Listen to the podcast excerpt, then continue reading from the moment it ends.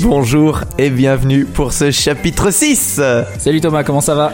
Ça va bien Arthur, Euh, je suis comme d'habitude. Content d'être là, Content. comme d'habitude. On est content d'être là. Ah, ça va pas faire le même début que chaque épisode, chaque chapitre. À chaque fois, toujours c'est content. toujours content de se retrouver autour euh, d'un verre, devant euh, nos petites histoires.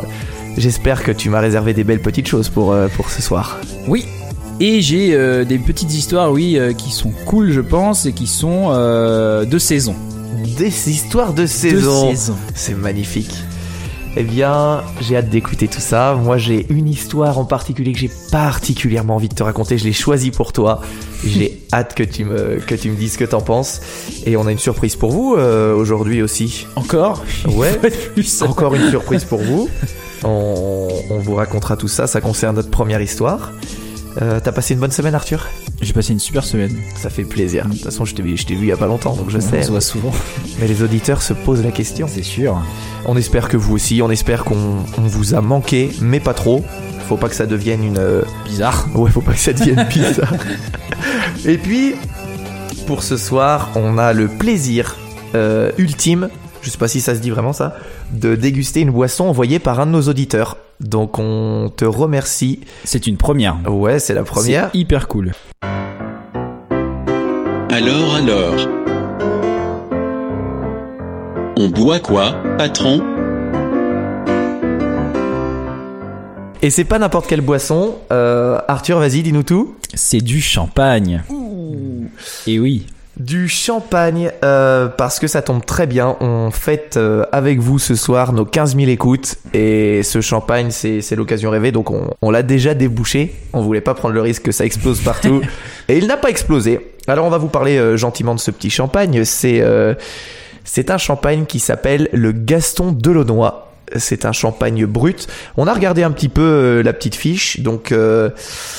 la maison Gaston Delaunoy, visiblement, elle fait ça depuis six générations. Donc je suis pas sûr que les premières générations étaient aussi bonnes que celui-ci, parce que celui-ci, je suis pas un spécialiste de champagne, hein, mais je le trouve délicieux. Euh, T'en penses quoi, toi, Arthur? Ouais, mais c'est pareil, je suis pas un grand, f- moi je suis pas un grand fan de champagne. euh, J'aime bien en boire pendant euh, les fêtes, euh, Noël, les anniversaires, mais euh, je trouve que celui-là est très bon. Ouais, il, il a une belle odeur de pomme. Il est, enfin, de pomme. euh, Oui, j'ai l'impression qu'il sent la pomme, mais hein, j'ai un peu le nez bouché, donc je suis pas trop sûr. Si, peut-être. Ouais, en plus, ça fait connaisseur, mais connaisseur euh, qui connaît rien. Donc, il a une belle odeur de pomme. Moi je ne sens pas nez. la pomme, mais euh, pourquoi pas. Ouais. Ouais, moi, je, je, je sens un Il a tout une belle odeur de champagne en tout cas. Voilà. Euh, il est, il est pas très fort. Je sais pas trop euh, à combien il est. Il est à 12, 12 degrés. Un champagne. Un super champagne. Alors j'ai pu regarder la grille des, des prix et, euh, et il est, euh, il est vraiment sur des super prix. Par exemple, la bouteille qu'on a, elle est à 14 euros. Alors ça me semble euh, pas cher pour du champagne comme ça de qualité, mais après je m'y connais pas trop en prix. On va le boire tout au long de l'épisode, comme d'habitude, et puis on, on vous fera les retours. On adore cette idée qu'un auditeur puisse nous envoyer une petite boisson qui- qu'il produit lui-même, ça c'est le must. Mais vous c'est pareil, hein, n'hésitez pas, s'il y a une, votre boisson préférée ou il y a des choses comme ça, envoyez-nous un petit Ouais, ou message. si- Ou, si vous êtes un petit producteur de justement de boissons, peu importe quoi, ce serait, ça nous ferait super plaisir euh, du coup de- d'en parler et puis de, de goûter. C'est encore plus sympa quand c'est un petit producteur quoi. Ou autre chose, hein. Une boisson ou, Une tarte aux pommes, ou des pâtisseries, par exemple des gâteaux. un truc qu'on pourrait déguster. Et euh, on a eu deux bouteilles d'ailleurs. Oui Faut quand même le dire. Quelle bonne idée de notre Il a, auditeur. il a été assez généreux pour nous offrir deux bouteilles pour en faire gagner une justement à un auditeur. Donc on fera tout ça à la fin. hein. Mm. Ah, j'ai, hâte, ça va être un très beau moment encore, euh, ce podcast. Merci encore hein, d'ailleurs. Ouais, euh, on te remercie vraiment. Vraiment sympa. Tu te reconnaîtras. On attaque avec euh, la première histoire, Arthur? Alors, on va attaquer l'histoire. Euh, ça, ça va être un petit peu différent cette fois-ci. On va raconter cette histoire ensemble. Euh, parce qu'en fait, euh, Tom et moi, on a pour habitude de préparer nos histoires séparément Pour se Pour- garder la surprise. pour se voilà pour garder la surprise pendant l'épisode. Hein. Euh, on fait pas semblant de pas connaître l'histoire. Euh, on la connaît, on les connaît vraiment pas généralement. On se donne juste un petit indice histoire d'être sûr de pas bosser sur la même. Et euh, cette semaine, quand on a fait ça, justement, on avait compris tous les deux qu'on était sur la même histoire. Tadadam. Et euh, donc voilà. Une et, euh, chance sur un milliard. une chance sur un milliard, il y a tellement d'histoires. Et euh, en plus de ça, on a été un petit peu déçus parce que cette semaine, cette histoire est parue euh, sur, ah ouais, euh, sur un média français. sur ouais. un, un média euh, sur euh, qu'on a vu tourner sur les réseaux sociaux. Donc on était un petit peu, euh, on s'est fait un peu couper l'herbe sous le pied, mais enfin, Alors, L'expression est bien placée. c'est comme ça. Donc on part sur cette histoire, Thomas, On ensemble. Allez, c'est parti. On espère que ça vous plaira. Il est temps pour nous de retourner au temps lointain où la fragilité n'existait pas. Un temps où il fallait se battre pour survivre et protéger les siens. La loi du plus fort en somme. Alors bon ok, c'est pas super précis, on est bien d'accord. Ça pourrait correspondre à un paquet de périodes de notre histoire. Je vais donc être plus clair. 16e siècle, esclavagisme, samouraï. Là j'étais clair, tu vois, je peux pas faire plus clair. C'est aussi est. simple que ça. Si vous connaissez l'histoire, vous savez de quoi on va parler. Et oui, donc encore une histoire de samouraï. C'est nos préférés. On aime bien. On vous en a déjà parlé, euh, si vous vous souvenez bien, c'était dans notre premier chapitre. Eh bien, aujourd'hui, on remet le couvert avec une histoire aussi passionnante que surprenante.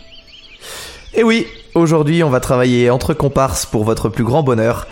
Euh, cette histoire, elle nous plaît tous les deux. Elle est à la fois euh, exceptionnelle, spectaculaire. On va, on va se régaler et on espère qu'elle va vous plaire. Si vous voulez faire un voyage au temps du Bushido et des hommes coiffés de chignons, aiguisez votre katana, allumez de l'encens et suivez-nous pour découvrir l'incroyable histoire de Yasuke. Yasuke.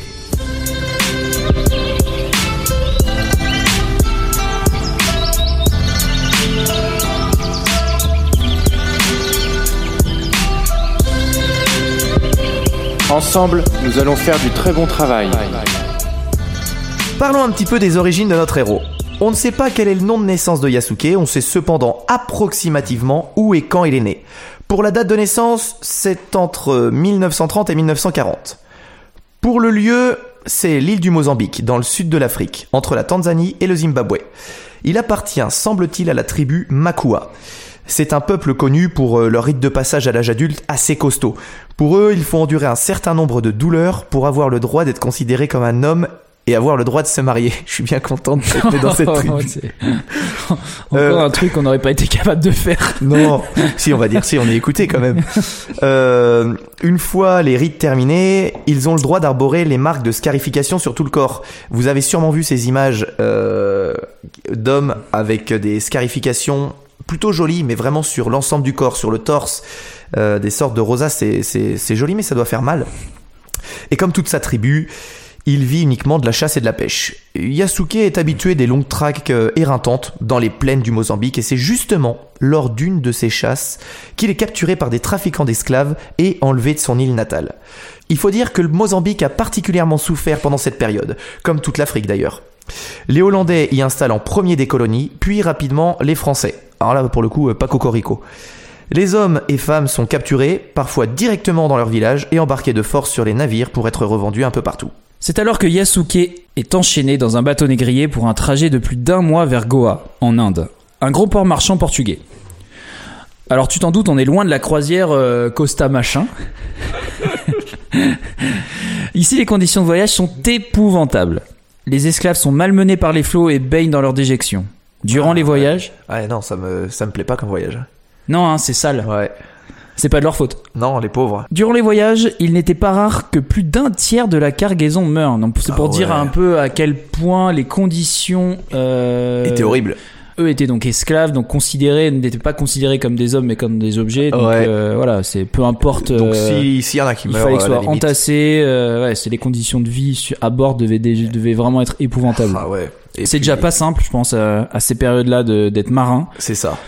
Mais là, quand t'es esclave, c'est Enfermé dans, carrément- dans, dans une soute. Ouais, enfermé, euh, ça va être l'enfer. Puis J'imagine bien qu'ils ont pas, pas de nourriture, rien du tout. Donc euh, c'est vraiment euh, un passage de l'histoire qui est assez triste. Yasuke fait partie des chanceux qui arriveront jusque là-bas en vie. Car le périple enfermé dans la soute humide pendant des semaines met fin à de très nombreuses vies comme tu l'as dit Arthur. Mais à peine arrivé, il est enchaîné et mis en vente comme un vulgaire animal. Il est exposé et étudié, et avec le temps il attire la convoitise de nombreux passants. Il est alors vendu au plus offrant, une sorte d'enchère. Un jésuite, qui payera le prix fort, l'emmène chez lui. Là-bas, sa tâche d'esclave est simplement d'aller chercher toute la journée de l'eau à une source et de la ramener à la bâtisse dans une énorme cruche. On comprend bien que la tâche, elle est épuisante. Faire ça toute la journée, c'est compliqué, c'est fatigant. Mais Yasuke, le vit particulièrement mal parce que ce travail chez les Makua, sa tribu natale, euh, c'est un travail qui est réservé aux femmes. Et il se sent particulièrement humilié de faire ça. En plus, c'est un travail répétitif et lui, il se sent pas du tout stimulé. Il est bien loin des heures de chasse passionnantes qu'il pouvait avoir sur sa terre natale. Le 6 septembre 1574, ou 1574 pour nos amis euh, belges et suisses, le prêtre jésuite Alessandro Villagnano, visitant les endroits jésuites sous sa juridiction, débarque à Goa. Celui-ci reste plusieurs mois, mais décide ensuite de continuer son travail jusqu'au Japon.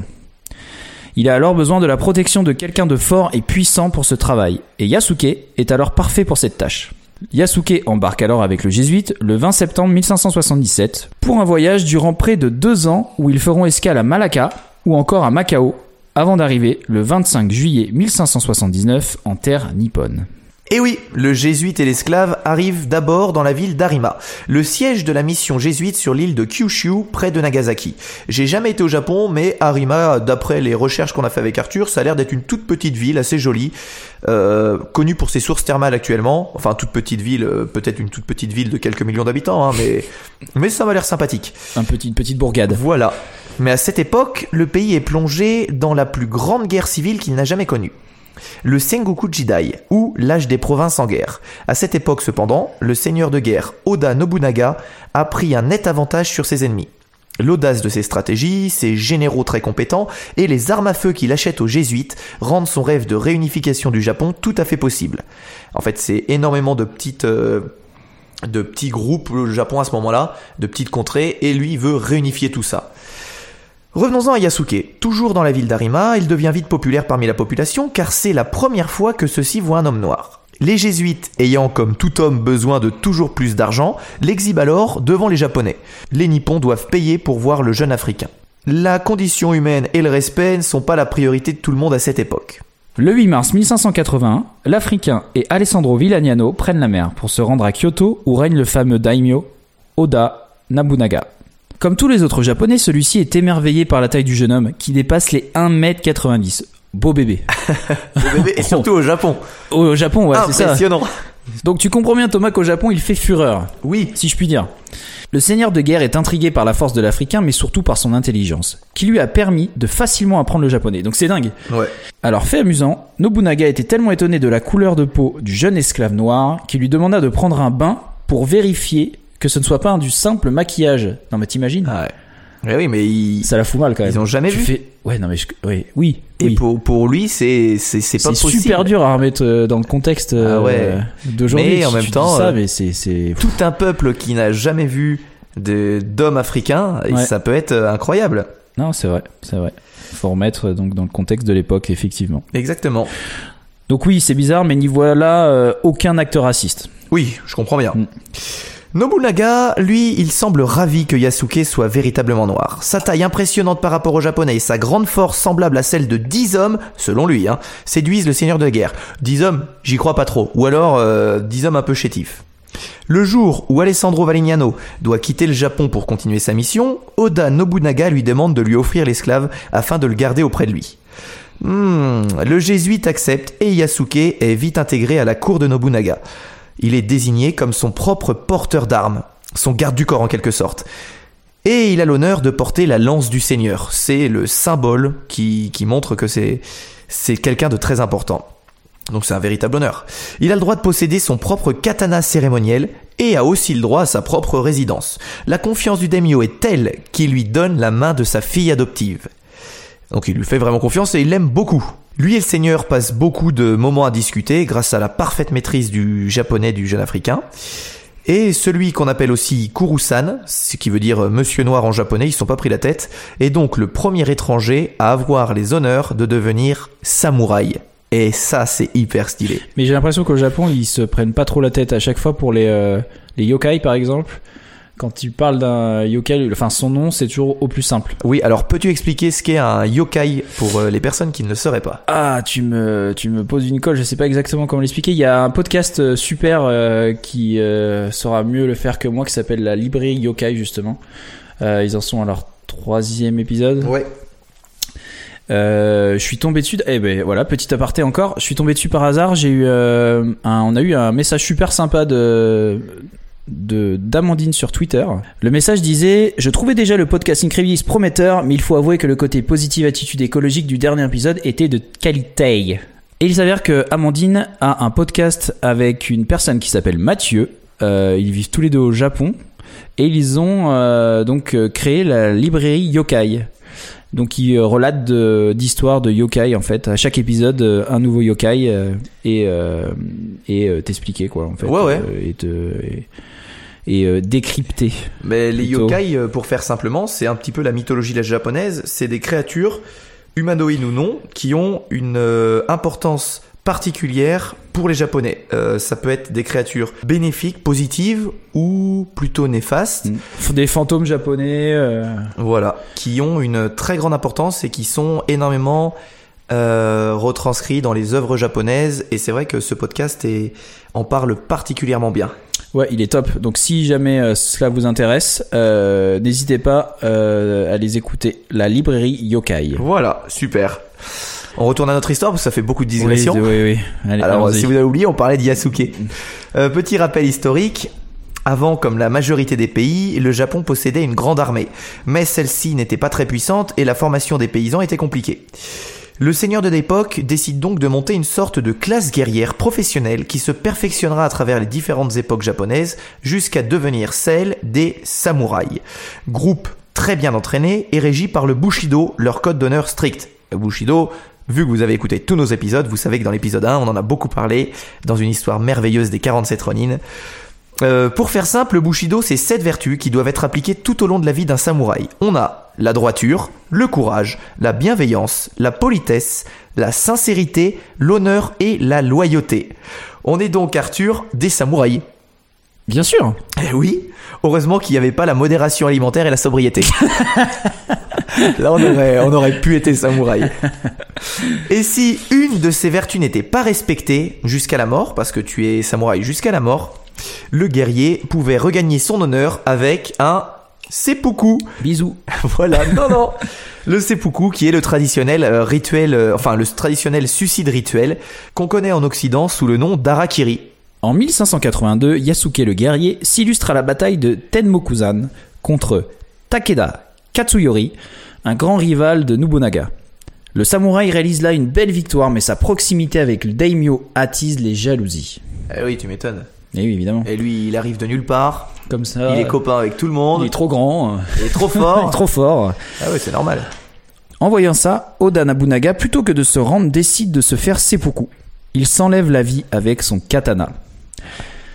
Gros ça, c'est- hein. je trouve ça, ouais, c'est C'est costaud quand même. Hein. solide. Yasuke, quant à lui, ne voulant pas se donner la mort, s'enfuit avec le fils de Nobunaga et tente de rallier ensemble le reste des forces du seigneur défunt. Notre samouraï africain mène alors sa dernière bataille. Mais celle-ci est malheureusement perdue. Le fils de Nobunaga est forcé de se faire lui aussi seppuku. Donc on est sur une époque où le suicide est assez, euh, assez commun. Yasuke, quant à lui, doit rendre son arme à Akeshi. Mais on ne sait pas trop pourquoi. Akeshi, il décide de ne pas le tuer. Alors peut-être que c'est par pitié, ou alors que c'est pour ne pas offenser les jésuites à qui Yasuke a appartenu. Parce que les jésuites, euh, ils ramènent énormément de marchandises sur le territoire nippon et des armes. Donc il vaut mieux pas se brouiller avec eux. Alors aucun écrit relate comment est mort le premier samouraï étranger. On ne sait donc ni où il est allé après le Japon, ni comment il a fini sa vie. L'histoire de Yasuke est encore aujourd'hui bien connue au Japon, et pour les amateurs, je pense qu'il a été une source d'inspiration pour le manga Afro Samouraï. De nombreux articles et romans paraissent au sujet du samouraï, et on peut citer Yasuke, le samouraï noir, écrit par Serge Billet. Alors, il y a une exposition qui lui est consacrée et qui a été ouverte à Yaoundé. Euh, Yaoundé, Arthur, c'est la capitale du... Québec Exactement. au Cameroun. Et elle voyagera aussi Du Québec au Cameroun Elle voyagera ensuite tout autour du monde. Euh, bah oui, parce que celui-ci, c'est un symbole pour, euh, pour beaucoup de personnes. C'est le symbole des, des esclaves africains qui a réussi à devenir un véritable héros. Mais bon, c'est aussi le triste exemple de, du malheureux esclavage du XVIe siècle, euh, qui était un vrai fléau pour notre monde. Euh, aux États-Unis, la société de production Lionsgate, elle travaille sur un biopic qui concerne euh, Yasuke. Et c'est pas étonnant quand on voit le destin de cet homme qui a été arraché de sa terre natale par la traite négrière pour devenir un véritable samouraï. Et oui, ainsi l'histoire de l'esclave africain devenu premier samouraï étranger au Japon ne sera pas perdue. Voilà, c'est notre rôle et maintenant on vous confie la tâche d'en parler autour de vous et de faire en sorte que cette histoire devienne euh, connue de tous. Top cette histoire, hein Top cette histoire. On espère que ça vous a plu parce que nous cette histoire elle nous plaît euh, vraiment beaucoup. Hein. Petite minute euh, dégustation Arthur? Oui, on en a bien besoin. Les temps sont durs en ce moment. J'avais la gorge sèche. Alors, si on a des auditeurs au Japon, euh, à savoir qu'Arthur et moi, on est très très fans du Japon, mais qu'on est très très peu euh, allé au Japon en fait. On n'est jamais allé. Ouais, entre 0 et 0. Voilà. en termes de connaissances sur le Japon, euh, c'est c'est que du théorique.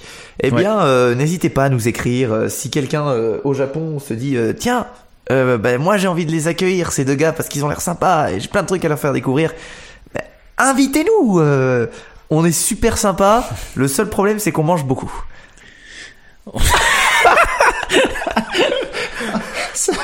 Oh, le running gag qui va, qui va- du premier épisode au dernier. Bon, Arthur, il faut falloir avancer parce que Ouais, on avance, L'heure pardon. avance. Euh, il est temps de parler de, de Ton mon histoire. Mon histoire. Alors, on aime bien avec Arthur euh, avoir une petite continuité dans les histoires et mon histoire, vous allez voir, elle va reprendre des mots clés qu'on vient juste d'utiliser et voilà, cette histoire j'ai choisi exprès pour Arthur et j'espère qu'Arthur, elle va te plaire parce que euh, je le sais, les auditeurs doivent le savoir. Toi, t'es un homme de la mer. Ça se sent en fait. Ils le savent. Ils savent les auditeurs. Ça s'entend quand Oui, tu parles. T'es un homme de la ça, mer. Et j'ai cherché longtemps une histoire assez dingue concernant ce sujet pour mériter d'être racontée dans Incredibilis et en même temps qui puisse te plaire. Aujourd'hui, ça parle d'océan, ça parle de navigation et d'exploration et de découverte. On va pas se mentir.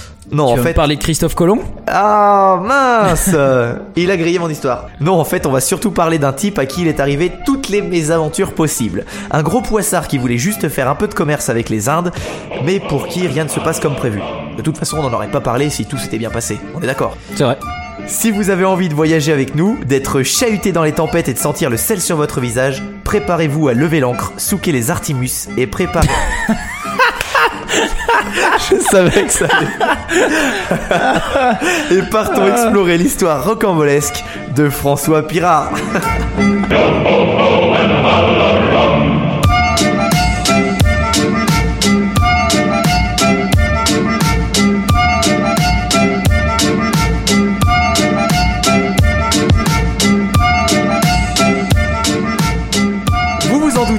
notre cher François Pirard est français pur souche, de Laval.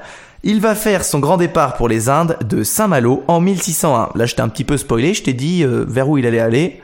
Je me précipite un petit peu. Reprenons. Tout commence bien pour lui. Il décide de voyager et il s'engage dans une compagnie qui finance deux bateaux pour son voyage, à Saint-Malo du coup. Les deux bateaux s'appelleront le Corbin et le Croissant. Intuition Arthur, François embarque sur lequel? Le croissant. Je savais que tu dirais ça, parce que t'as pas retenu le nom du premier, mais non, c'est sur le Corbin. C'est le Corbin, ouais. Voilà, exactement. Ouais, je préfère les croissants. Eh C'est de la nourriture. Et on est tous pareils. Euh, on fasse un, un gros bonjour à nos amis boulangers. hein. L'objectif de l'expédition est hyper simple se faire du fric, des pépettes, de la monnaie, de l'oseille. Et le plus simple à l'époque, c'est de voyager jusqu'en Inde pour y faire du troc. Partir avec de la laine pour revenir avec des épices. Et comme tout ce qui est rare et cher, Arthur, sauf notre podcast, Joli. Ça me plaît ce que tu viens de dire. je sais. Les épices se vendent une fortune sur le continent. Les deux navires partent donc tous deux en mer, espérant avoir la chance avec eux. Car oui, à l'époque, c'est surtout une histoire de chance. hein. La route des Indes n'est pas encore parfaitement tracée, et les outils de navigation de l'époque s'éloignent un tout petit peu de notre Google Map actuel. Te souviens-tu du nom, Arthur, de celui qui a découvert la route des Indes en faisant le tour de l'Afrique? Euh, oui, c'est Vasco de Gama. Exactement, Arthur. C'est Vasco de Gama. Alors, je suis très content que tu t'en souviennes. Euh, mais le problème, c'est que lui, il a fait cette route pour la première fois il y a juste trois ans. Donc Le- en 2016. Alors, il y a trois ans pour nos hommes. hein. Donc, le trajet, il n'est pas des plus maîtrisés parce qu'il n'y a pas Internet à l'époque et il n'a pas fait son petit tracé. Les marins partant dans cette aventure sont au courant qu'ils risquent fort de ne jamais revenir, soit en mourant noyés, soit en ne retrouvant jamais leur chemin. Et oui, il fallait être un peu optimiste à l'époque. Mais notre homme, Pirard, a soif d'aventure et d'apprentissage. T'inquiète, on va t'en donner de l'aventure. Les deux bateaux se dirigent donc calmement vers les Canaries avant d'aller vers le Cap Vert pour enfin passer au large de la Guinée. La Guinée, comme vous le savez, c'est à peu près au centre de l'Afrique de l'Ouest sur les côtes. À cet endroit-là, nos deux bateaux français vont tomber sur neuf bateaux hollandais. Et là, Arthur, qu'est-ce qui va se passer? La bagarre. c'est ce que je pensais aussi en découvrant l'histoire. Mais non, les Hollandais, c'est un peuple plutôt sympa. Et ils décident de rendre hommage à la flotte française. Tu t'en doutes, entre navires, on peut pas trop échanger une tasse de thé ou faire une partie de belote. Donc nos chers Hollandais, ils décident de suivre la tradition en tirant des boulets de canon en l'air pour leur montrer leur sympathie et leur rendre un bel hommage. En l'air. En l'air, exactement. Tu tires comme euh, dans les mariages, bam, bam, bam, bam, tu tires en l'air. Enfin, pas dans nos mariages à nous, mais voilà, il y en a qui le font. Une fois que les bateaux français sont suffisamment prêts, les marins hollandais les saluent et tirent en même temps en l'air euh, tous leurs boulets de canon pour faire une énorme explosion. Donc c'est un truc plutôt sympa et ça fait plaisir. Sauf que l'un des Hollandais est complètement torché et il oublie de viser avant de tirer. Oui, oui, son boulet ira traverser la voile principale du Corbin. On peut comprendre que François et ses petits copains sont un petit peu énervés, surtout après vo- avoir vu l'état lamentable du canonnier, qui est complètement euh, déchiré. hein. Comme la voile. Exactement. Les Hollandais ressentent un terrible malaise car à la base c'était pour être gentil. Ils vont donc s'excuser platement et les Français accepteront leurs excuses car nous on est gentils, on accepte tout. Et après tout, ils l'ont pas fait exprès. Mais le plus gros problème, c'est pas le trou dans la voile parce qu'il peut être vite réparé, mais c'est les températures qui commencent à être éprouvantes pour tous les marins. C'est que nos petits copains, ils sont partis durant le mois de mai, et qu'après leur départ, il commence à faire sérieusement chaud le long des côtes africaines. Les réserves en eau douce diminuent drastiquement et les fruits et légumes pourrissent à l'intérieur du bateau. Je t'imagine pas du tout dans cette situation, en mer, sur un bateau, sans eau et sans nourriture. Pas cool. Non, c'est pas cool du tout. Sans nourriture surtout. L'eau, on peut s'en passer, mais la bouffe. Ah, la Jamais. Non Ah oui, et pour arranger le tout, les marins n'avaient pas prévu assez de bougies pour s'éclairer la nuit, et rapidement après leur départ, celles-ci sont déjà presque toutes consumées. Tu vois qu'on part sur un voyage euh, Mal, mal préparé. mal préparé, mal Un organisé. peu dans nous, le quand on est jeune, qu'on a, qu'on a 15 ans, qu'on fait nos on part en vacances. Espagne. Allez, on part en allez, Espagne. on part en Espagne. C'est ça. Je viens d'avoir mon permis, on loue une voiture, on J'ai va en pris que de Espagne. slip, on part 3 semaines. C'est exactement ça. Euh, la chaleur dans les cabines, elle devient vite étouffante et l'atmosphère sur les bateaux, il est plutôt du genre Mossad. Même s'il y a un rigolo de service, là, il peut plus rien faire. Les occupations ne sont pas très variées, car les gars n'ont pas payé leur abonnement Netflix, donc il n'y a rien à faire à part contempler le rien, en fait. Pirard, dans ses mémoires, racontera qu'à ce moment du trajet, et là c'est le passage un petit peu triste, ses vêtements constamment mouillés par la pluie et les embruns marins étaient infestés par les vers. Oui, Oh. Comme tous ses petits camarades d'ailleurs, l'équipage était couvert de plaies dues aux escars à force de rester dans la même position et aux vers qui rongeaient leur peau continuellement. Grosse ambiance. Bonne nouvelle, car le Corbin et le Croissant passent enfin la ligne de l'équateur et pour fêter ça, ils décident d'accoster sur la petite île d'Anobon, toujours au large des côtes africaines. La bonne surprise pour eux, c'est qu'une fois qu'ils poseront le pied sur la terre ferme, après des mois en mer, un magnifique comité d'accueil les accueillera avec des colliers de fleurs et des buffets gigantesques pour se rassasier. J'ai dit colliers de fleurs et buffets gigantesques, j'ai dû bafouiller. Ils seront en fait capturés par les Portugais, alors ennemis des Français, et il y aura de nombreux morts du côté français, et les survivants seront enfermés. Pas pendant un ou deux jours, hein, mais pendant six semaines. Donc on imagine la petite troupe française euh, répartie avant sur deux bateaux, enfermés. Les bateaux sont l'ancré jeté, eux ils sont simplement enfermés, et puis les Portugais ils les gardent là pendant six semaines. Et petit stress parce qu'il n'y a aucun moyen de savoir ce qui va leur arriver. Après moult négociations, l'équipage des deux navires pourra reprendre la mer. Mais il est fort possible que ce petit incident les ait un petit peu perturbés, car les capitaines se plantent légèrement de destination, et au lieu de se diriger vers le sud de l'Afrique, les bateaux français iront droit sur l'île de Sainte-Hélène. Euh, Est-ce que tu vois où c'est l'île de Sainte-Hélène, Arthur? C'est en plein milieu de l'Atlantique. ah oui, bah tu connais tout sur la géographie, bien joué, parce que l'île de Sainte-Hélène, elle est effectivement au milieu de l'Atlantique Sud, à 7000 km des côtes africaines, ce qui fait un sacré détour. Seul Rosséglé pour y aller à la nage. Oh oui, mais il faudrait quelque temps à lui, hein. Bien sûr, cette île, elle est aussi connue pour... Avoir euh, emprisonné Napoléon Bonaparte. Ben exactement, je vais pas réussir à te coller ce soir, euh, c'est bien joué. Et oui, en- effectivement, Napoléon, il est envoyé en exil là-bas. Donc on peut se douter que cet immense détour n'est pas sans conséquence, car les mois rajoutés en mer leur font perdre un temps précieux et font encore plus descendre leur maigre ration. Ah oui, et temps quand même de rajouter un petit peu de positif à tout ça, la grande majorité des deux équipages est attaquée par le scorbut. Cette charmante petite maladie qui te ravage le corps si tu manques de vitamine C. Donc mangez des fruits. Les principaux symptômes de cette petite maladie sont des saignements sur le corps et les dents qui tombent. En tant que spécialiste du corps humain, les dents c'est pas si important Arthur, je peux te le dire. Peut-être que le plus simple aurait été de rentrer en France et d'abandonner le périple, mais à l'époque, les gars ont un mental d'acier. Le capitaine du croissant décide donc du nouvel itinéraire pour rattraper au mieux leur retard. Mais il se trompe encore une fois. À ce moment-là, on peut se demander pourquoi il a été embauché. À la base, le gars devait faire des saucisses à longueur de journée et il se retrouve capitaine en charge d'un bateau et responsable de navigation. On peut comprendre que ce soit un peu impressionnant comme poste. Les hein. gars sont mauvais quand même. hein. Ah ouais ouais.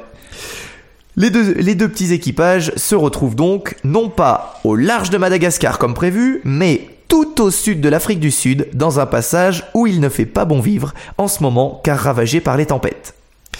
C'est donc dans l'une de ces tempêtes, et pendant quatre jours s'il te plaît, que les deux navires seront chahutés, puis séparés par la houle.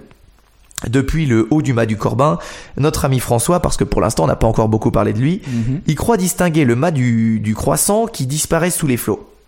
Alors celui-ci, il est un petit peu anéanti euh, après avoir vu ce qui lui semblait être euh, le navire de ses amis couler. Le Corbin, après cette tempête, il se retrouve seul. Il se dirigera donc sur l'île de Madagascar pour jeter l'ancre et digérer un petit peu la mort de ses compagnons. Mais grosse surprise, quand quelques jours plus tard, les marins aperçoivent leur petit copain à bord d'un bateau qui n'en est plus un, car celui-ci a subi euh, la puissance de la mer et il ne ressemble plus à rien, arrivé sur l'île de Madagascar. Ah, ils ont fini quand même par y arriver. Ouais, mais attends, chance énorme parce que Madagascar, c'est pas tout petit. Ils arrivent, ils les voient passer et ils auraient pu euh, ne pas s'arrêter sur l'île ou s'arrêter sur une autre île. Enfin, c'est, je trouve ça Ouais. génial. Le destin est merveilleux. Mauvaise nouvelle parce qu'en fait, l'équipage, il a visiblement pas du tout aimé l'attraction machine à laver des derniers jours. Il est très très très mal en point. Durant cette période, 41 marins vont mourir des suites de maladies, de fatigue, euh, de mauvais traitements. Enfin, mauvais traitement de la mer. euh, Oui, oui. François de son côté, il est à son tour touché par le scorbut, et c'est bien affaibli qu'il reprend la mer avec les marins restants pour rejoindre les Indes. On est alors en juillet 1602, plus d'un an après le début du voyage. Seulement 15 jours après leur départ de Madagascar, les deux navires sont contraints de jeter l'ancre dans les îles de Comores, car les malades sont de plus en plus nombreux. Là, ça commence à être euh, un petit peu costaud. hein. Euh, heureusement, le repos fait du bien aux malades et quelques jours après, ils sont régaillardis, ils peuvent reprendre la route. Si jamais les îles de Comores, c'est des petites îles entre Madagascar et l'Afrique. Donc au niveau du trajet, ça leur ajoute encore quelques centaines de kilomètres, juste pour ce petit arrêt. Mais on peut dire qu'ils attaquent la dernière ligne droite avant leur objectif. Plus question d'abandonner. Bon, cette dernière ligne droite, elle représente quand même euh, 4000 km, ce qui en comparaison revient à faire deux fois l'aller-retour extrême sud, extrême nord de la France. Fait un petit bout de chemin. Ah oui, et c'est sans compter sur les bêtises de notre capitaine saucisse qui, Capitaine saucisse. qui après trois mois de route est persuadé d'apercevoir les îles de Diogo, qui sont censées pouvoir accueillir les navires faisant route vers les Indes, mais en réalité ce sont les îles des Maldives, que les bateaux ne peuvent absolument pas approcher en raison des hauts fonds. C'est d'ailleurs à l'époque un véritable sanctuaire à bateaux. Les hommes essayent de protester, mais Monsieur Saucisse n'écoute rien et dirige le Corbin tout droit vers les côtes. Et comme c'est pas drôle si c'est trop facile, le bateau arrive vers les îles en plein milieu de la nuit, et là, c'est le drame. Le Corbin est piégé sur les bancs de sable, se renverse sur le côté, et les marins tombent à la mer. Notre pauvre François n'a pas bien choisi son bateau. Le croissant, qui n'a pas la chance d'avoir un boucher charcutier à la place de capitaine, comprend les erreurs du premier bateau et décide de continuer sa route, ne voulant pas risquer le même sort. Les naufragés apeurés décident de faire un radeau de fortune avec le reste du bateau, mais celui-ci est piégé par les bancs de sable. François et les rares hommes encore en vie comprennent qu'ils vont mourir ici. Jusqu'au moment où ils voient apparaître au loin des hommes pagayant vers eux. C'est les habitants des Maldives qui viennent les sauver, comme dans un Disney, quelque chose de merveilleux. Les rescapés français sont alors dispatchés dans les îles des Maldives auprès de familles qui les accueillent généreusement, comprenant que ceux-ci n'ont plus rien pour vivre. Donc, euh, Puis ça- c'est sympa les Maldives. mais oui, tout est bien qui finit bien. Notre petit François, il tombe sur une famille extrêmement généreuse qui le loge et le nourrit gratuitement. Il passe du bon temps et il récupère. Mais là où il n'a pas été cool, notre Français, c'est qu'il possédait un coffre rempli de pièces d'or qu'il a dissimulé dès son arrivée sur une des plages, enterré bien profond, en se disant le jour où je repartirai, je récupère ça. Et voilà, je il était pas peu fier. Malheureusement pour lui, après quelques temps, les Maldiviens, ou Maldivois, je sais pas trop comment on dit, Les Maldivios. les Maldivios, les Maldiviaros tombent sur le coffre et sont un petit peu dégoûtés de s'être fait arnaquer par l'homme qu'ils ont sauvé. Pirard se fait donc virer pour son manque d'honnêteté, on peut dire que là il y avait aucun bushido. Hein. Ils lui permettent quand même de rester sur l'île, mais il doit se débrouiller par lui-même. Pour survivre, celui-ci doit se nourrir de limaces de mer et de restes de poissons morts qu'il retrouve sur les plages. La vie d'Aloca. Mais notre François, il a envie de s'en sortir. Et tu vas voir qu'il est malin, même très malin. Il décide de s'intéresser à la langue parlée par les insulaires. Quelques mois plus tard, maîtrisant étonnamment bien la langue, il se rend au palais du seigneur des Maldives et parvient à le séduire après une bonne dose de compliments et de remarques sympathiques à son égard. Flatterie et courbette seront d'ailleurs, à partir de maintenant, sa principale arme pour la suite de son voyage.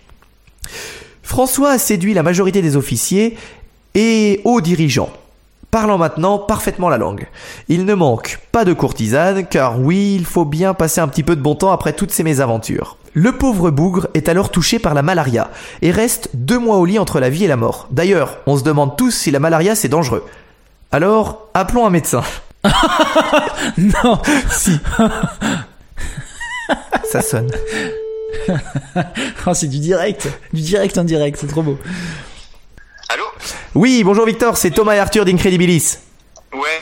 Euh, tu es bien médecin, tu confirmes Oui, je confirme, je suis médecin. La malaria, est-ce que c'est grave Euh, la, mal- la malaria, est-ce que c'est grave? Alors, je suis pas infectiologue, mais euh, oui, a priori, la malaria, c'est grave. Ok, super, merci Victor. C'est tout? Oui. voilà. On reprend. C'est pas possible. Alors, ce qui est hyper drôle pour, je peux le dire du coup, c'est que Victor, c'est mon frère. Mais c'est un vrai médecin. C'est un vrai médecin, il est vraiment médecin. Ça, j'étais pas au courant. Alors, notre triste malade, il se lamente auprès du roi en lui demandant de faire venir une dernière fois ses anciens compagnons pour qu'il puisse le voir avant de mourir. Et le roi, il est gentil, il accepte et il fait revenir les huit autres Français qui ont survécu. Oui, seulement huit, car les autres sont morts entre-temps. Suite à ces retrouvailles, 5 des 8 Français s'enfuient pour essayer de regagner la France sur un bateau de fortune volé. Le roi est alors furax car il pense que c'est François qui a donné l'idée aux hommes. Il lui coupe donc tous ses vivres en le laissant se débrouiller avec sa maladie. Les années passent et notre cher François, toujours debout, toujours la banane, réussit après C'est pas sérieux du tout. toujours vivant, toujours debout. Ah, J'espère que tout le monde aura la référence. Et il réussit après courbette et flatterie, comme il en a fait son habitude, à regagner la confiance du roi. Parvenant ainsi à revenir à la cour. Il y restera cinq longues années. Un beau jour, car notre homme n'est pas un bon ami de la chance, les pirates du Bengale débarquent et le kidnappent, simplement. Ils le prennent lui, c'est un Français, ils le prennent. Il est amené devant le chef des pirates et devine ce qu'il va faire, comme d'habitude, des courbettes et des flatteries. Et du coup ça marche Le chef des pirates le prend sous son aile et l'emmène même voir son gouverneur. Ce gouverneur d'ailleurs, il adopte François immédiatement, car ses bonnes manières sont très plaisantes. François embarque sur des navires pirates à de nombreuses reprises par la suite. Et un beau jour, après tant de rebondissements, voilà enfin notre Français qui arrive en Inde. Alors oui, il a plus son équipage, il a plus son bateau, il a plus rien à, échan- à échanger. Ah oui, est-ce que je t'avais dit que notre Français, il avait pas forcément la chance de son côté? Parce qu'en arrivant, en fait, Ah, il va- heureusement que tu me l'as dit par contre. oui, voilà. Parce que la petite troupe, elle est composée de, du coup des pirates et de, François Pirard. Elle tombe euh, justement sur un petit bataillon de Portugais qui sont très heureux de voir un Français ici. Ils vont donc le capturer et le jeter au fond d'un puits. Ça sent mauvais pour notre ami François qui n'a plus sa forme d'antan. Par contre, son esprit, lui, est toujours au top. Car il parvient depuis le fond du puits à écrire une lettre qu'il réussira à faire parvenir au chef des officiers portugais. Lettre, tu t'en doutes, pleine de gentillesse. Le chef est flatté par tant de belles paroles et fait libérer François. Alors là, ça, ça ne s'arrête jamais. Hein, de... Mais il l'a chopé comment cette lettre? Il avait toujours un papier et un crayon sur lui. Ah. Toujours. On peut dire que notre ami a un certain talent pour la manipulation. Mais son petit séjour dans le puits ne lui a pas fait du bien, et il en ressort presque mourant. Il est alors transporté à l'hôpital de Goa, au sud des Indes. Oui, on en a parlé tout à l'heure, ça tombe bien. Et François, il est maintenant seul car ses amis pirates ne sont plus avec lui. Aucun problème pour lui, il arrivera à se refaire de nouveaux copains rapidement. D'ailleurs, une fois sorti de l'hôpital, il se lie d'amitié avec la milice portugaise pour laquelle il va travailler durant deux ans. Donc les ennemis de la France, mais après tout, il faut bien survivre. Finalement, en 1909, un ordre est proclamé en Inde. Les Français, les Anglais et les Hollandais n'ont plus le droit de résider sur le territoire. Ils sont donc tous contraints de retourner chez eux. L'histoire s'arrête bientôt Arthur malheureusement.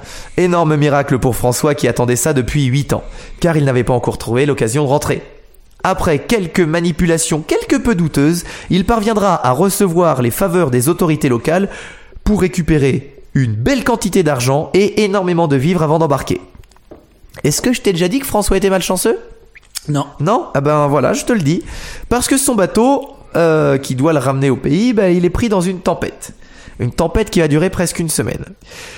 Après ça, une partie de l'équipage se rebelle, puis, après toujours plus de mésaventures, le bateau fait naufrage, tu ne devineras jamais où, au large du Brésil. Mais j'aurais pas deviné. Eh oui, euh, avec François, on fait du voyage. Mais comment Attends, au large du Brésil? Non, parce que du coup, il a fait le tour dans quel sens là? En fait, ils font le tour dans l'autre sens. Ouais, ok. Il, j'allais dire, ils il sont a vraiment- traversé les Indes. J'allais dire, ils sont vraiment mauvais sinon. Voilà. ont Fait, euh, Mais c'est le spécial, lui c'est le poissard de base. hein. Après ce naufrage, François il fait partie des rares survivants sur les 250 marins de base qu'il y avait sur cet immense bateau. Par rares survivants, tu peux comprendre 5 en fait. Donc il est, il est poissard mais il est quand même extrêmement chanceux. Une fois rapatrié sur les terres brésiliennes, François Pirard devient comme par hasard très bon ami avec un riche portugais, anciennement vice-roi, qui lui confie alors la gestion de tous ses esclaves. C'est une place plutôt confortable à l'époque, même si ça consiste à gérer et punir les esclaves. Donc on en revient aussi à notre histoire de tout à l'heure. Ses talents de manipulation sont toujours au top car il parvient à se faire un grand réseau de personnes fortunées qui lui proposeront en 1610 d'embarquer sur un de leurs navires pour rejoindre le Portugal. On va abréger un petit peu parce que ça commence à faire longtemps que je vous parle de François. Mais sur le trajet du retour, le bateau il a failli couler. Heureusement il s'en est sorti. Et on se retrouve trois mois plus tard sur les îles de Bayona au large du Portugal. Une fois sur ces îles, il obtient on se doute comment, les faveurs d'un grand capitaine qui accepte de l'emmener gratuitement sur son bateau jusqu'à Niort, une ville à 300 km de Laval, son village natal. Niort, il y a pas la mer. Hein. Ah non, mais Niort, c'est pas loin quand même, hein. Non, mais en bateau, c'est pas facile d'aller. Ouais, mais je sais pas, il va le déposer euh, au Sable d'Olonne. il réussit une fois à Niort à se fournir un cheval et à regagner en quelques jours ses terres. Voilà, c'est tout pour les aventures, ou plutôt les mésaventures de François Pirard. Pour récapituler, il a subi directement deux naufrages, a été retenu cinq fois en détention dans des conditions pas trop dignes de la Convention de Genève, a survécu à plusieurs maladies mortelles et a fait un quasi-tour du monde. C'est en entendant ça que je me dis que j'ai peut-être le mal de mer pour une bonne raison. Alors les enfants qui écoutez Incredibilis, n'oubliez jamais que quoi qu'il arrive dans votre vie, si vous êtes un bon manipulateur, vous arriverez toujours à vous en sortir. Qu'est-ce que t'en as pensé Arthur? Eh ben, c'est. Je... Captain Saucisse euh, m'a beaucoup plu. Ah ouais, mais en fait l'histoire elle est compliquée à digérer. Il y a tellement de tout dans... Comme les saucisses. Exactement. Oh, ça reste très bon. Mm. Mais Mais, mais c'est-à-dire qu'en fait, du début à la fin, c'est un échec. il y a rien qui va. Il a fait zéro commerce avec les Indes. Il y a rien qui va. C'est- c'est- Il a plus de bateau et ouais, bon, il finit par s'en- bien s'en sortir, mais sa mission de base est un échec complet. quoi. Voilà. Mais il survit, euh, il survit, il se débrouille, il manipule et on peut. euh, on Lui peut survit, mais pas son, féliciter. équi- pas son équipage quoi. Ah non non non, mais c'est pour Ça, ça, c'est que j'ai raconté euh, son Ouais, histoire à lui et pas celle de Captain Saucisse. Hein. Ouais. Eh bien Arthur, j'ai hâte d'écouter euh, ton histoire. Alors c'est parti. Est-ce qu'on on boit autre chose ou pas? Parce que la bouteille est terminée Ah bon, triste nouvelle. Alors j'ai une surprise pour toi Arthur, comme euh, Une de plus. Une de plus. encore une surprise. Pour en revenir rapidement au champagne que nous avons euh, terminé parce que ça se boit très bien, euh, on vous l'avait dit, on n'est pas, enfin personnellement moi je suis pas du tout amateur de champagne. Euh, Celui-ci est excellent bah c'est simple, on a fini la bouteille. et rapidement. Et rapidement. Alors qu'on n'est pas des, des gros consommateurs d'alcool, mais cet alcool en particulier nous a bien plu. Donc encore une fois, euh, pour ceux qui n'auront pas la chance de gagner la bouteille, euh, donc euh, la- ce champagne c'est le Gaston Delaunois. Voilà, le Gaston Delaunois brut. euh, pour ceux qui voudraient se le procurer. Ah oui, il faut vous le procurer si vous avez envie de goûter un très bon champagne qui passe bon. bien et qui est doux. De toute façon, on va mettre euh, sur Facebook la, la photo de la bouteille et peut-être un lien euh, vers la, la maison Gaston de Launois parce que je suis très étonné d'avoir autant aimé ce, ce champagne. Très étonné. Je suis très étonné d'avoir autant aimé ce champagne. Merci Arthur, mais t'es pas mon prof de français. Désolé. Alors, euh, pour euh, terminer l'épisode, je t'ai préparé une petite surprise avec la bière euh, Inano de Tahiti, euh, qui est très très très connue à Tahiti. C'est une excellente bière. J'ai pu euh, parler avec un bon spécialiste de bière. Et une fois que je lui ai dit que j'avais acheté cette bière pour la déguster lors d'un épisode, il m'a dit Ah, la Inono, c'est une bière somme toute banale. C'était ses mots. Donc on, on va la, la- on, on va la, la déguster. Une bonne blonde. Voilà, Une blonde simple quand Tiens, il fait Arthur. chaud à boire sur les plages de Tahiti. c'est pour toi. Merci Thomas. Et je te laisse donc commencer ton histoire. Alors donc comme je t'ai dit, moi ça va être une histoire de saison. Donc le 1er avril vient de passer. C'est vrai. On est Et- le 3 avril euh, aujourd'hui. exactement, on enregistre le 3 avril. On enregistre généralement une semaine avant la parution de l'épisode pour, euh, pour information. Voilà. Euh, donc qui dit 1er avril dit forcément festival de la blagounette, canular en tout genre et fake news.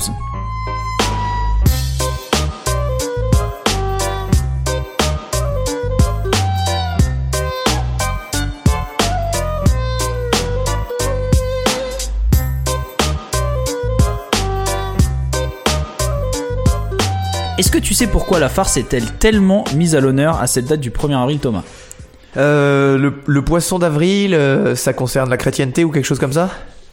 En réalité, l'origine de cette célébration reste encore assez peu définie et il y a pas mal d'explications en fait. Ah oui, moi c'était juste pour le poisson en fait.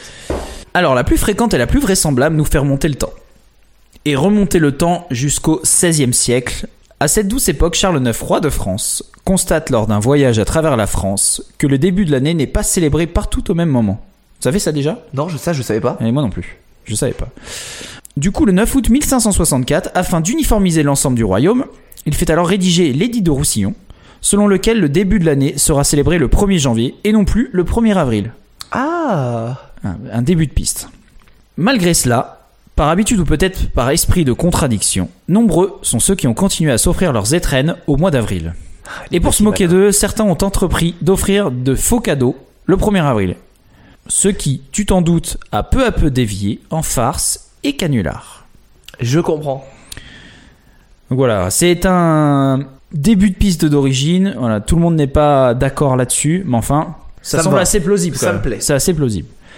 Maintenant, pourquoi le poisson d'avril? Est-ce que tu sais? Du coup, tu m'as parlé de, de la chrétienté, toi? Bah parce que c'était le symbole du poisson, mais je ne pense pas que ça vienne de là. Non, si, il y a quand même un rapport avec les chrétiens. Donc là encore, les explications divergent. Il pourrait tout d'abord s'agir d'une façon de célébrer la fin du carême. Ah oui, d'accord. Voilà. Euh, il était de coutume de s'offrir des présents à la fin de cette période de jeûne chez les chrétiens. Ne pouvant pas prétendre à la consommation de viande, ils s'offraient donc du poisson. Donc effectivement, t'avais un peu raison. Ok. Euh, t'avais t'avais pas un peu raison, t'avais complètement raison. Ça fait plaisir. Euh, et ouais, ouais, non, mais toi aussi, t'as une très très belle culture. Merci. Donc non, il y a vraiment un rapport avec la chrétienté. Pour cette hypothèse. Autre hypothèse encore, le 1er avril, marquant la réouverture de la saison de la pêche, en guise de moquerie, certains t'auraient offert des poissons aux pêcheurs revenus bredouilles. Ouais, mais moi la première, me, la, la- la première me plaisait, celle où j'avais raison. Mais après, euh, peut-être que les deux fonctionnent en même temps. hein. Après tout. Après Suivant la zone vrai. géographique. Si au fil des siècles le symbole du poisson est resté ancré dans les mœurs en France ou en Belgique, sous la forme de poisson en papier à coller discrètement dans le dos de ses amis, cette fête de l'humour potache prend des formes diverses et variées à travers les pays du monde. Chez nos voisins allemands, par exemple, le 1er avril est appelé le Aprilschwers. Euh, tu Je- parles si bien allemand. Ouais. Je suis, je suis vra- sincèrement étonné. Merci, euh, je sais pas si je l'ai bien dit, mais c'est vrai que ça sonnait bien allemand. On compte sur vous, les auditeurs allemands. Alors, on en a au moins 5 milliards, j'ai vu. Alors l'idée est de faire une blague à la suite de laquelle on crie April, April. Et j'ai pas très bien parlé allemand là. hein. Si, ça va. Et tous ceux qui se sont fait prendre sont appelés les Aprilzel. En Suisse, en Russie ou en Suède, le 1er avril prend simplement la forme de la fête des fous. Alors qu'au Portugal et au Brésil, le 1er avril est la journée des mensonges. Chez les Japonais, le 1er avril est célébré de plusieurs manières, dont l'une d'elles est la Bangusetsu, ah bah oui, ce qui veut dire... euh, la saison des 10 Exactement. 000 absurdités. C'est ça. J'avais plus le mot. Tu l'avais sur le, Le le bout bout de la langue, hein, exactement. Dans les pays anglophones, comme au Royaume-Uni, le 1er avril se nomme The April Fool's Day. Autrement dit, le jour de la duperie. De, Mais le tu jour de La duperie. la dupe. Ah, On la n'est pas duperie. dupe, la, dupe D'accord. la duperie. Ok, la duperie. Tu connais, tu connais le mot Duperie Oui. Oui. Oui, oui, je connais. Oui, oui, effectivement. ah oui Euh, il est alors coutume de se faire des plaisanteries de tout type. La BBC n'est d'ailleurs pas passée à côté de cette belle occasion pour duper ses téléspectateurs. En effet, le 1er avril 1957, la célèbre chaîne télévisée anglaise a diffusé un reportage monté de toutes pièces sur les arbres à spaghetti. Est-ce que tu en as déjà entendu parler? Moi, j'en avais entendu parler il y a super longtemps et j'avais complètement zappé. Et en faisant cette histoire, du coup, je suis tombé dessus et je me suis dit, putain, mais c'est vrai. Et c'est complètement fou. Parleras-tu des, des, des, des- de cette histoire aux États-Unis qui a fait le, qui est l'histoire la plus connue du 1er avril? Où il y avait les extraterrestres qui arrivaient? Euh, je- Peut-être, peut-être pas. D'accord. pas, je garde la surprise. Alors vu que tu m'as fait un clin d'œil, je ne vais rien dire. Alors, impossible à croire, et pourtant, le professionnalisme de la chaîne télévisée, le sérieux du journaliste et les détails improbables fournis, un des membres de la famille assure que la récolte de l'année sera particulièrement bonne grâce à la disparition des charançons de spaghettis. Ouais. Ouais. Ça a suffi à convaincre de très nombreux téléspectateurs de la véracité de l'info. Dès le lendemain, les coups de fil de téléspectateurs à la BBC se sont multipliés, notamment pour savoir comment se procurer ces arbres.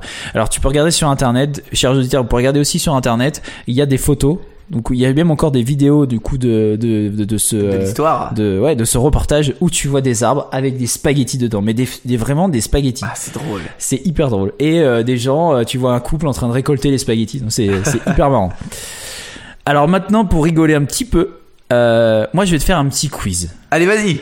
Dedans, il y a des histoires vraies et des histoires fausses. J'adore. Très Je te très dis bonne pas idée. combien il y a d'histoires vraies, combien il y a d'histoires fausses. Je te raconte une histoire et à chaque fois tu dois me dire si elle est vraie ou fausse. Et on va compter le nombre de points. Je vais regarder ton visage Vous et- pouvez jouer aussi chez vous, hein, n'hésitez pas. et je serai à, à travers ton regard. Alors, première histoire. Une compétition qui a du nez. Ouais. Est-ce que tu savais que tous les 1er avril en Autriche, dans le petit village de Bradenberg, se passe une compétition complètement absurde? Ce village est très connu pour, à cette période, organiser une compétition de gros mangeurs. Donc ça, tu connais. Ouais, ouais, c'est classique. Voilà, classique. Sauf qu'en fait, cette petite compétition est légèrement différente. Alors là, c'est une compétition de mangeage de saucisses. Ouais. Bon, en Autriche, saucisses. Ouais, ça Bon, va. On est encore dans le thème. Alors tu vas me dire rien de bien incroyable. Sauf, sauf que les mangeurs n'utilisent pas leur bouche. Calme-toi tout de suite. Calme-toi tout Non, de mais suite. attends. C'est pas de ça que je parle. Ils vont utiliser leur nez. Quoi? Ouais. Non, mais. Cette compétition. Cette alors ils histoire est mangent, fausse ils mangent des petites saucisses. Et ils, en fait, mais t'as, jamais vu euh, des, des gens faire ça avec des spaghettis? Enfin bref. Non, Je- mais Arthur, Ouais, tu m'auras pas avec cette fausse histoire. Les, les dédales d'internet. Donc ils utilisent leur nez. Devine à combien de saucisses c'est le record absolu 3 milliards. Non, non, quand même, faut rester euh, En combien de temps? 20. re- En combien de temps? Oui. En, en une heure. Ah, c'est sur une heure. Ah bah attends, on va pas manger 24 heures euh, pendant 24 heures non-stop. Je dirais 23. Ah, t'es pas loin, 24 Parce que t'as commencé à dire 20. Ah oui, je suis con. Ah, J'allais dire, il est si fort. Comment il a, comment il a fait? 24 saucisses. Ok, par le nez.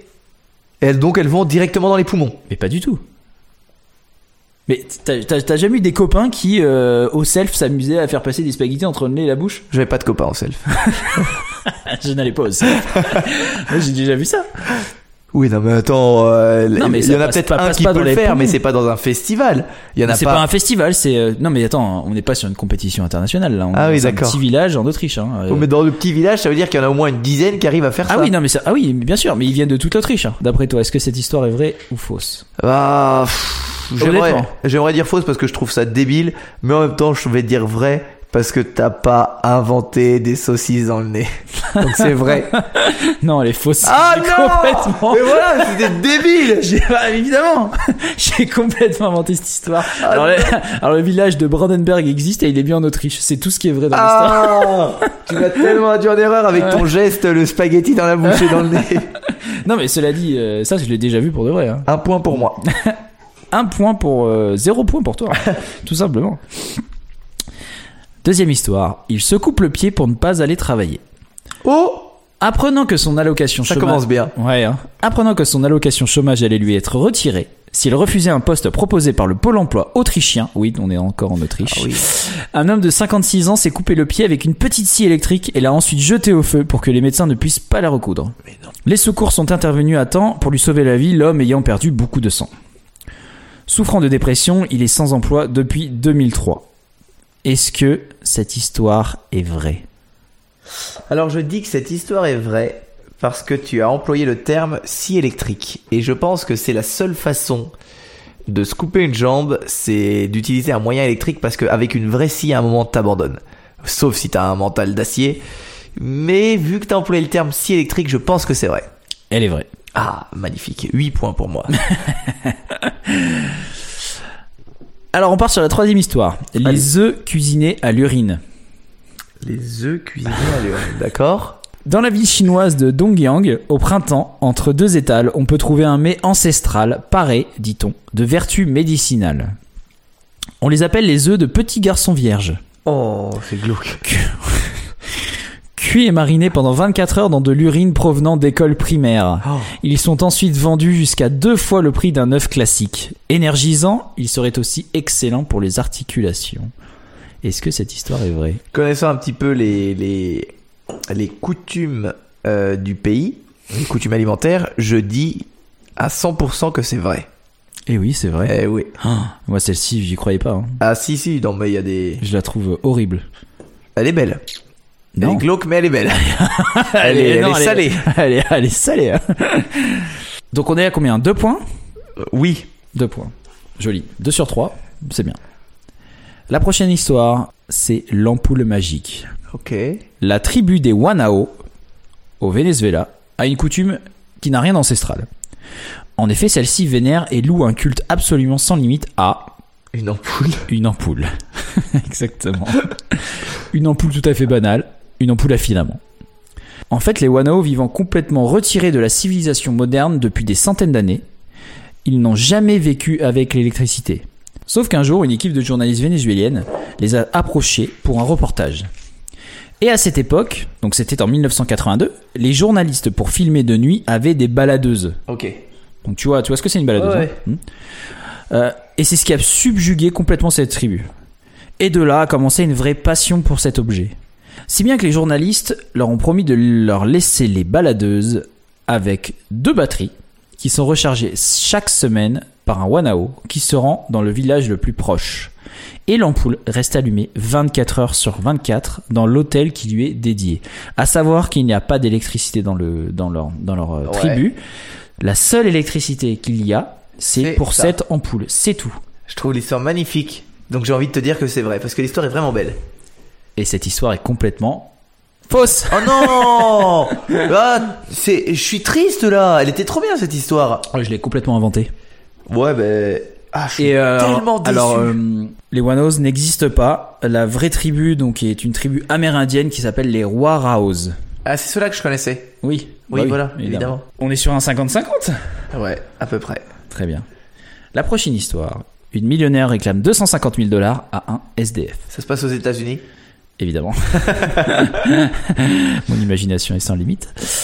Une américaine ayant gagné un million de dollars il y a trois mois à la loterie réclame aujourd'hui le ticket gagnant qu'elle a offert à un SDF. La jeune femme distribuait régulièrement des billets de 100 dollars aux sans-abri qu'elle croisait. Donc jusque-là, cool, C'est plutôt sympa. Jusqu'au jour où l'un d'entre eux a gagné 260 000 dollars à la loterie. grâce à un ticket à gratter glissé en plus du don de la chanceuse. Celle-ci affirme aujourd'hui que le ticket s'est retrouvé là par erreur et réclame son dû. Fin de l'histoire. Est-ce Oh. que, d'après toi, cette histoire est vraie Thomas? D'après mon intuition, je dirais faux, Mais mais je dirais faux. elle est vraie. Oh non Belle intuition, Thomas. Hmm. Bien joué. Je peux pas gagner à tous les coups. Non, il me reste qu'une histoire. Tu peux avoir 10 sur 20. Allez, c'est pas mal. Le juge qui résout ses affaires grâce à la coca. Ok, ça commence bien. En Bolivie, mâcher des feuilles de coca, dont on extrait la cocaïne, vous le savez tous, est une chose courante. Mais un juge fraîchement élu au tribunal constitutionnel, la plus haute instance du pays, ne se contentait pas de les mastiquer. Il consultait aussi ces feuilles, à qui les chamans prêtent des vertus divinatoires pour prendre une décision lorsque se présentait un cas compliqué. Scandale assuré. Bien joué. Thomas, même question. Attention. Parce que là, il faut quand même que tu la moyenne. hein. Elle me plaît parce qu'elle est simple, mais en même temps, c'est un juge. Je dirais donc que c'est vrai. J'étais sûr que t'allais dire ça. Elle est vraie. Oui Bravo, 50-50. C'est ma plus grande fierté de la journée. Bravo. Alors, j'espère que vous avez fait mieux que Thomas et que vous avez réussi à avoir euh, 100% C'est de bonnes mal. réponses. Non, mais 10 sur 20, c'est. Comment- C'est bien. Je suis pas peu fier. C'est bien, mais pas top. Alors bien, maintenant, je vais te raconter euh, quelques quelques-uns des hoax ou des, des fake news les plus connus qu'on a connus euh, pour le 1er avril. Vas-y. Est-ce que tu as déjà entendu parler des manchots volants? Euh. Non. Parce qu'ils ne volent pas en fait les manchots. Alors, miracle de l'évolution. En 2008, la BBC diffuse pour le 1er avril la bande-annonce d'un film documentaire tourné en Antarctique. Un narrateur se promène près d'une colonie unique de manchots à Delhi, capable, face à la vague de froid, de réaliser ce que les autres manchots ne savent pas faire. Donc la vidéo montre un groupe de ces animaux marins plutôt dodus s'élancer en battant des nageoires et arriver à prendre leur envol pour un vol migratoire vers l'Amérique du Sud. Les images surprenantes mais totalement fausses évidemment montrent en fait Terry Jones, comédien mieux connu sous son rôle dans les Monty Python, incrusté sur des animations de synthèse, explique par la suite la chaîne britannique. Ouais. T'avais déjà entendu parler de celle-ci ou pas? Non, je trouve très bien. Ce qui me fait, ça me fait penser aux gens qui qui croient tout ce qui est vidéo sur internet. Ah, mais il y a le- énormément de personnes qui réagissent. Oui, mais il y a une vidéo. Et du coup, toutes les théories du complot sont sont prouvées à partir du moment où il y a une vidéo. Donc ne soyez pas trop crédules. C'est la magie du grand internet. Voilà. Maintenant je vais te parler des ruines du village d'Astérix. Ah, cool. Alors près du hameau de Yodé, je pense que ça se dit comme ça, oui. euh, non loin de Lannion en Bretagne, des fouilles ont mis au jour les restes d'un campement vieux de 3000 ans qui résistait encore et toujours aux archéologues. Rapporte le quotidien britannique The Independent le 1er avril 1993. Il s'agirait des ruines du village d'Astérix, le Gaulois, dont l'emplacement correspond justement aux cartes du sénateur René Goscinny. Génial. Un canular très réussi, souligne Patrick Gaillou, archéologue de Brest chargé du Yodé, un site de fouilles tout à fait sérieuse.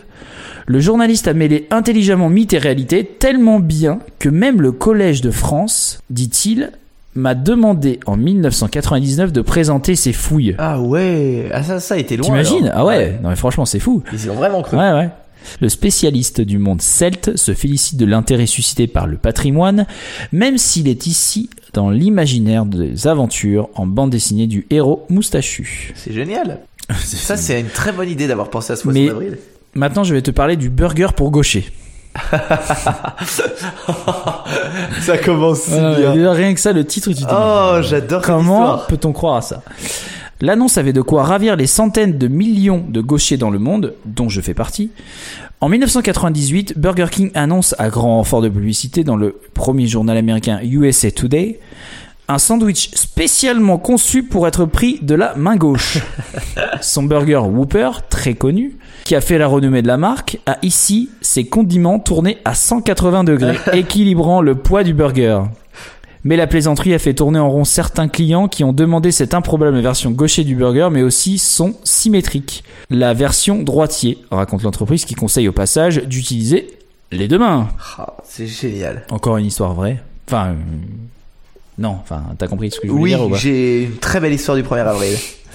J'adore. Une vraie histoire, euh, mais euh, fausse. Le déménagement de la Tour Eiffel. Impossible n'est pas français. N'est-ce pas, Thomas? C'est vrai. En 1986, un scoop du Parisien, paru le 1er avril, révèle un accord de grande ampleur pour démanteler la Dame de Fer et la reconstruire à Marne-la-Vallée. L'article détaille une signature de protocole d'accord entre Paris et une des sociétés liées au groupe Disney. Et à la place de la Tour Eiffel, sur le Champ de Mars, un stade et un village olympique pour la candidature d'organisation des JO de 92, dans la capitale. Le journal n'est pas peu fier de ce poisson d'avril, le plus marquant de son histoire, suscitant un petit vent de panique chez les Parisiens, au moins jusqu'au journal télévisé de la mi-journée relatant de la farce. Ah ouais, ils y ont cru aussi, eux. Ben oui, non, ben oui. ben oui, non, mais tu te dis, bah après tout, pourquoi pas? Ah, ça aurait été très con. Ouais. Alors, euh, toujours pour revenir en France, euh, j'ai une histoire qui me revient en tête là, qui s'est passée l'année dernière, mais c'est un poisson d'avril qui a fait un, un couac. C'est un maire qui, dans un, dans, un, dans un petit village, a dit Écoutez, bonne nouvelle, on va installer un Ikea dans le village et on va créer 3000 emplois. Le lendemain, il a dit que c'était un poisson d'avril. Et les gens étaient hyper heureux de se dire, ben voilà, euh, 3000 emplois, on va emménager là-bas, ça va être génial. Voilà, il y a, il y, a des- il y a des personnes qui réfléchissent pas à leur Il y poisson a des d'avril. 1er avril moins drôles que d'autres. Voilà. Alors maintenant, je vais... ma dernière histoire, c'est ma dernière histoire. Je vais te parler de la valeur biblique du nombre pi. La valeur biblique du nombre pi, ok? Nombre pi, évidemment, tu sais. Alors, 3, ça j'en suis sûr. Oui. 1, 4, ça c'est le plus commun. 1, 5, 3 1459. Joli. oui, mais c'est les plus connus. Oui, mais, mais joli. Bravo Thomas. L'État de l'Alabama aux États-Unis a décidé en 1998 de changer la valeur de la constante mathématique la plus célèbre, pi. Par sa valeur biblique, le nombre entier 3. Ok. On simplifie. bah ouais, mais c'est chiant aussi. 3 14 159. euh, Non, c'est trop bon, compliqué. euh, fois 2 déjà. les gens euh, se souviennent pas. Il cédait ainsi au lobby religieux, si l'on en croit la lettre d'information de la revue New Mexicans from Science and Reason du 1er avril. Cette rumeur s'est répandue sur le grand internet avec une viralité sans précédent pour l'époque. Un démenti le lendemain n'a d'ailleurs pas empêché une majorité de lecteurs de faire suivre par mail ce qui est devenu une fake news. D'autant qu'elle repose effectivement sur un vrai passage du texte sacré, permettant en effet un calcul approximatif de la valeur de pi d'une imprécision toutefois très forte. On Oui. est d'accord que 3 n'a rien à voir avec 3,14. quoi. C'est Si tu commences à faire euh, des calculs avec ça, c'est On est d'accord. C'est un peu euh, ouais, c'est biaisé. C'est biaisé, exactement. Donc sa valeur exacte débute par 3,1459 comme tu l'as dit Thomas, mais cette dernière partie décimale infinie est l'objet de nombreux records jaugeant la puissance des supercalculateurs. C'est vrai. Non, c'est vrai. Hein. Ouais, moi je pense tout de suite en supercalculateur à Fabien Olicard. Mais qui est un et Fabien. c'est ce que j'allais dire. Un supercalculateur euh, humain. Oui, exactement. Qu'il y a des compétitions justement de mémoire où euh, ils arrivent à aller le plus loin possible euh, dans le nombre pi, le plus Record qui a été battu il y a deux mois euh, Ah par ouais? un Coréen. Je vérifierai l'info, mais c'est grandiose ce qu'il a fait. Très bien. Et donc c'est fini pour mon histoire. Bravo Arthur. Fantastique. Ça t'a plu? Ah, ça m'a beaucoup Ton plu. score n'était pas top, mais bon, je suis quand même content de te le Bah, je trouve que mon score Non était mais je- vraiment j'ai envie de me dire que, que du coup mes Tes- histoires étaient pas tes si mal. histoires étaient très, étaient très pas bien. pires que les autres. et m'ont bien piégé. Eh bien Arthur, euh, pour terminer cet épisode, on va passer rapidement à la chronique euh, des brèves du jour.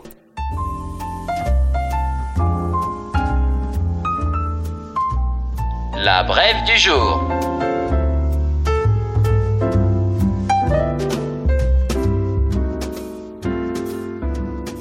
Donc j'imagine que toi t'as une brève du jour, moi j'en ai pas. J'ai une brève du jour qui concerne l'actualité directe. On va parler de John Lomas. John Lomas, c'est un ouvrier anglais de 38 ans, a priori sans histoire, installé à Malvern dans le comté de Worcestershire. Je sais pas trop comment ça se prononce. Tu sais, c'est comme la sauce que tu demandes quand tu. La quand tu- sauce, oui. steak tartare. Est-ce que vous avez la sauce steak la sauce Worcestershire? Alors John, depuis quelques semaines, il a un petit problème. Il aimerait faire changer son nom. Il y a quelques années, lors d'un voyage à Los Angeles, j'ai changé mon nom pour m'appeler Michael Jackson, raconte l'homme. Mais depuis la diffusion ce mois-ci du documentaire Living Neverland, qui accuse notamment la star d'abus sexuels sur mineurs, Michael Jackson, le faux, ne veut plus s'appeler Michael Jackson. Du coup, Il faut dire que John était un fan, ou est, je ne sais pas, euh, un fan absolu du chanteur. Une obsession qui remonte à son adolescence. Il a dépensé énormément d'argent en souvenirs, en objets de collection et en voyages. Il dit si je me présente à un entretien d'embauche et que les personnes voient le nom Michael Jackson, ça risque d'être compliqué. C'est pour cette raison que je veux changer mon nom. L'anglais a même lancé une attends, mais page. il pouvait- il pouvait pas y penser avant. Mais Là, avant ça allait, mais depuis ce reportage, euh, très bon reportage qui est passé il y a deux semaines à la télévision, je vous conseille de le regarder en replay. Il fait froid dans le dos, hein, sans rabaisser l'immense artiste qui était Michael Jackson. Il est, il est glaçant. Hein. Euh, L'anglais, il a quand même lancé une page de financement participatif pour récolter les 120 livres, somme nécessaire aux démarches administratives. Non, Donc, mais sérieusement, pour 120 livres. pour 120 livres. Euh, je suis pas sûr que ce soit la bonne idée pour trouver un boulot après toute cette médiatisation. Non, voilà, c'était ma petite brève du jour rapide. Mais même sans ça. Je veux dire, juste, tu t'appelles Michael Jackson, peu importe. euh, voilà, c'est comme si tu changes ton nom pour Johnny Hallyday. Ouais, mais on peut comprendre. hein. Quand, après le- la diffusion du reportage, Ah, c'est encore pire. oui. c'est très très Je compliqué. l'ai pas vu ce reportage, mais. euh, Super bien, super bien en deux parties, euh, très efficace, très bien réalisé, très bien monté. On vous le conseille. Eh ben Arthur, euh, un excellent épisode. Oui, mais t'avais pas une dernière euh, petite info? Tu m'as raconté une petite info il y a pas longtemps et j'aimerais vraiment que tu la partages avec nos auditeurs. Ah, je vois laquelle tu veux dire. Alors, euh, c'est une histoire qui n'est pas euh, toute jeune, elle date de, l'année dernière, mais ça concerne les mariages. Euh, on est d'accord que faire payer euh, les invités le jour de son mariage, c'est pas surprenant.